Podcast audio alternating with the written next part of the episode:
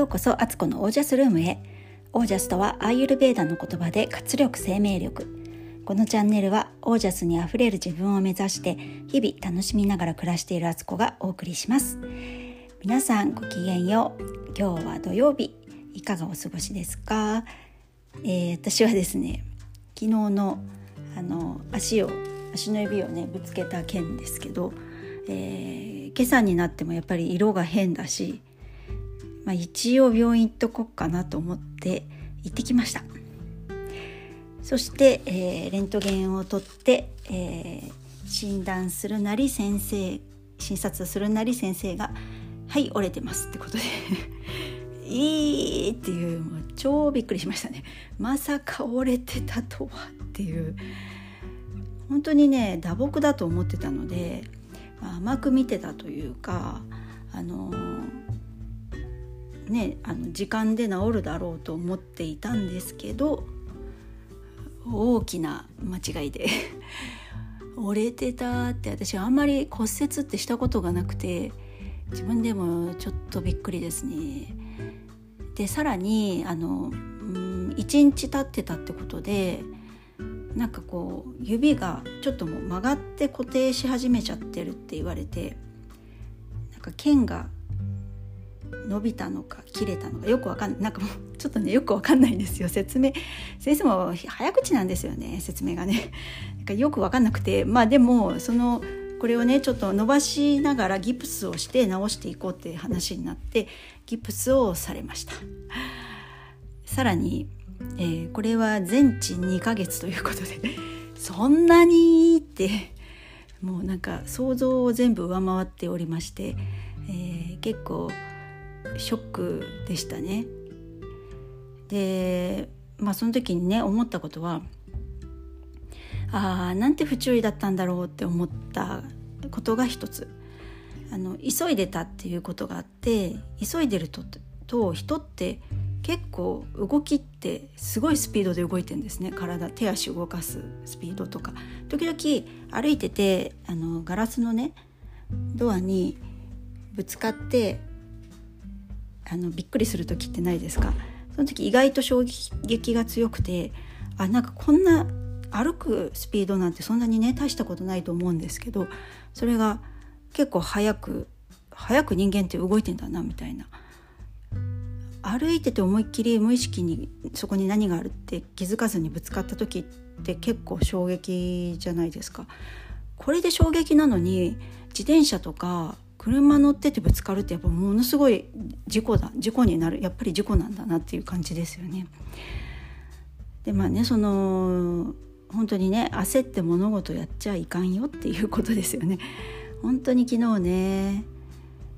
ガスの火どうかなと思ったけど絶対消してある自信あったのに一応見に行ったんですよね。それをしなければとかって思ったりねなんかまあたらればしますよねとりあえずは。あれの時ああしてればとか打った直後にねすぐに手当てすればよかったよとか病院行っとけば昨日のうちにね病院行けばよかったねとかまあまあまあ後の大祭りですよね。でも一番ショックだったのはあのこれからしばらく多分まあ2ヶ月ぐらいだと思うんですけどトランポリンはできないってことです。まあ、ジョギングなんかももちろんダメだし聞いてみたんですよ「あの運動っていいんですか?」って聞いたら「何してるんですか?」って言われて「あのトランポリンを」って言ったら「それはダメですね」って まあそりゃそうだすごく足にねあれはあの重力かかる動きなのでねだからまあ2ヶ月はちょっとおとなしくトランポリン大好きだけど我慢しようと。でその代わりにあの、まあ、座った姿勢だったりそんなに足をね使わないでもできる HIIT トレーニングあの心拍数を上げるトレーニングあのトランポリンって結構そのために私は心拍数を上げたいためにやってるんですけどその代わりになる運動をねもうちょっとあのここはねせっかくの機会だからそれをあの自分でねいろいろ探求していく期間にしようかなってあの前向きにね思っています。それとあと決意したことはあのあれですよあれですよって分かんないです あのやっぱ骨に関わることだからそれってカルシウムですよね体の中でカルシウムの合成がうまくいく方がいいわけだから。ってことであのしばらく甘いものを禁止、まあ、禁止っていうとね食べたくなっちゃうけど、まあ、とりあえず甘いもの控えようってあの脱お菓子ってことにします。お菓子食べとんのかいって感じですけど健康生活してるって言ってる割に結構ね最近ねここ12ヶ月はね普通にお菓子解禁してましたからね私。本当にね自分でもねなんか最初はねおせんべいだけいいいいでしょうって感じで食べたりしててだんだんそうするとマリークッキーも大丈夫だよねとかってなってて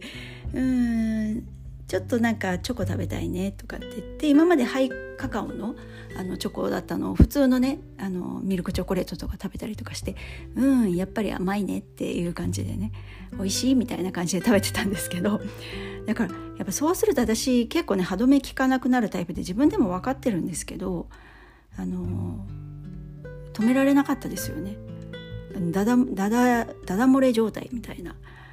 もう誰もね何人たりとも私を止めることはできなかったみたいな。で自分の意思でね一応頑張ってみるんですよ。あの今日はね食べないでおこうとかって。まあだいたい午後2時3時ぐらいになるとダメですよね。もうその時点でもう食べ始めるみたいな。だからやっぱね意思に逆らっちゃいけないんですよね。あのこれは健康スクールでも散々やったんですけど人間の意思なんて本当に簡単に崩れるものだからそれに期待してはいけないと。習慣を変えていくこと。それも徐々に徐々に脳を騙すように変えていくこと。っていうのをね教わってたんですけどね。だから徐々に徐々にだましだましお菓子食べてたっていう状態ですよね。何やっとんねんって感じなんですけど。なのででもまあこれはちょっとね自分の体のためってこともあるのであのこの2ヶ月全治2ヶ月だからまあほぼ年末までは、えー、市販のお菓子を食べないようにします。まあ、あとはねあのあれですよ。手作りのお菓子は OK にしようかなって。あとねあとねってだんだんこれ広げていこうとしているっていうね。あのヨーグルトは私あのあそんな甘く甘甘すぎないの食べてるのでまあそれは OK かなってヨーグルトにねチアシードをいっぱい乗っけて食べるのがすごい好きであれは憩いの場なのでそれは OK にします。まあ、そんな感じでねちょっと決意新たにこの怪我もね何かのための怪我だったんじゃないかって思っててでもしかしたらその最近のね自分の食生活の乱れをねずっと気にしてたわけですよ。どうにかしたいどうにかしたいと思っててだけどどうにもできないみたいな日々だったんですけどあこういうなんかね目から星が出る経験をし何か気づけよって話じゃんってもしくは自分でねもう脱お菓子にするためのするために怪我したかもって、ね、こうやってねお菓子食べないでおこうって思えるからやっぱりあの骨のためって思えばねなんか全部前向きにね今はね転換しております。それでやっぱこうねいろんなことがマンネリ化してきてたとこはあったので健康生活でなんかこうまた新たなね、あの新たな幕幕が上がったって勝手にしてるけど と思っています。それで、えーと、やっぱりねこう足の骨足の指の骨だから意外とこうやっぱ踏ん張りが効かなくなったりとかあの歩いててもねやっぱりこのねたった小さなね薬指って普段足の指って言ったら親指とか小指が結構ねもしくは中指とかねその辺があ人差し指か足だったらがなんかこう体支えてるって感覚してますけどやっぱ意外と薬指もすごい大活躍してるってことが分かってまあ体にねなんかそういうやっぱり不調ってない方がいいに決まってるってことをね改めてね実感していてだから本当体をね大事にしていこうと思った私です。それにねあの例えばふくふくらはぎじゃないな、えーと足のすねのね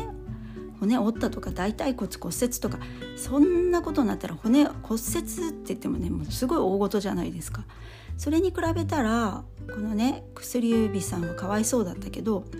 でもあのまだね小さい湘南で終わったんですよ。大難になるとこが湘南で終わったかもしれないって。そう思ったらすごいラッキーだったなっていう見方もできるわけだしなんか全てはね物事もね捉え方次第っていう転換していくんですよね全てをね。でもそのためには一回ねあの全部ねもう自然のまま受け入れてねああもうこうすりゃよかったなんでこんなことになったんだって。もうどうしてみたいな感じのねそういう落ちる自分も経験そこをちゃんと味わった後でこの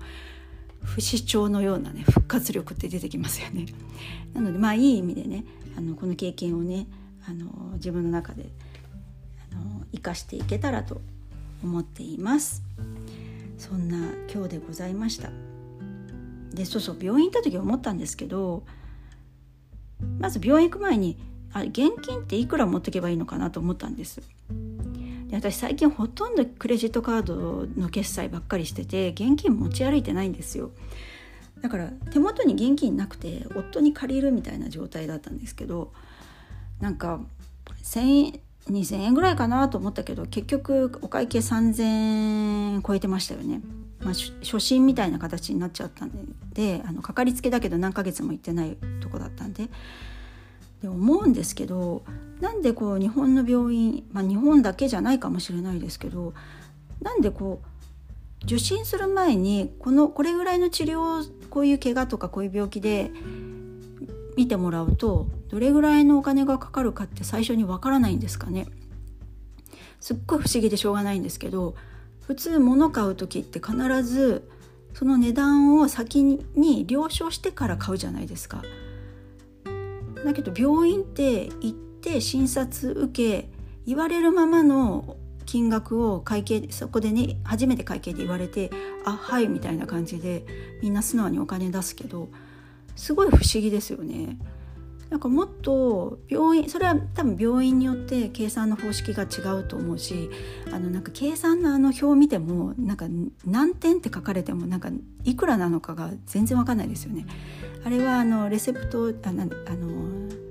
医療事務やってる人はね分かると思うんですけど全く素人にとってはね未知の世界ですよあの数字っていうのは。これにゼロつければ大体の金額なのかなと思ったりよくわからんっていう感じですね。まあ、保険の種類にもよるんだと思うんですけどだからなんかねもっとねやっぱりそういうのって事前にこう出すのがあの出すべきだしあの公開していく方向に世の中は絶対なった方がいいですよね。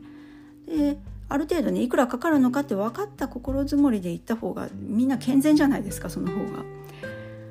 うんだからそれでね病院によって値段違ってもそれを事前に調べて比較して値段込みのこの先生にしようとかっていう風なのって物買う時普通ですよねそういう比較するのってサービスの内容と価格を見て決める最終的には判断するっていうことなんかねこういう日本の医療界って不思議ですよねいいねで動いてる感じがして、まあ、それはねこんなことをねやろうなんて言ったらね医師会とかは多分大反対だと思うんですけどまあそんな感じでねちょっとそこがね不思議に思った点でした。はい今日はテーマは結局、えっと、転換力ってことですねそれがそれでした。はい、えー、それでは今日はこの辺で最後までお聴きくださりありがとうございました。ご感想ご質問は公式 LINE までよろしくお願いします。あそそれで昨日話したあの来週のインスタライブですけど日にち思いっきり間違ってましたよね。あの土曜日やるって言っときながらあれ思いっきり平日の日にちを私言ってたんですけど来週の土曜日なので、えーえーと、来週の土曜日どっかに書いてたのは分かんない。来週の土曜日だから